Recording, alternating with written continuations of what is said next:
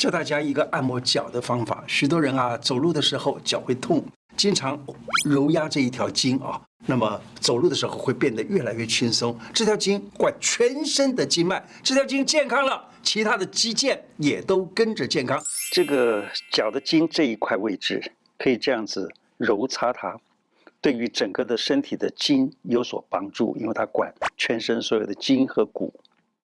这是徒手做，当然也可以用工具啊，例如拿一个擀面杖，或者像一个这样竹筒的东西，这样滚着做也很好。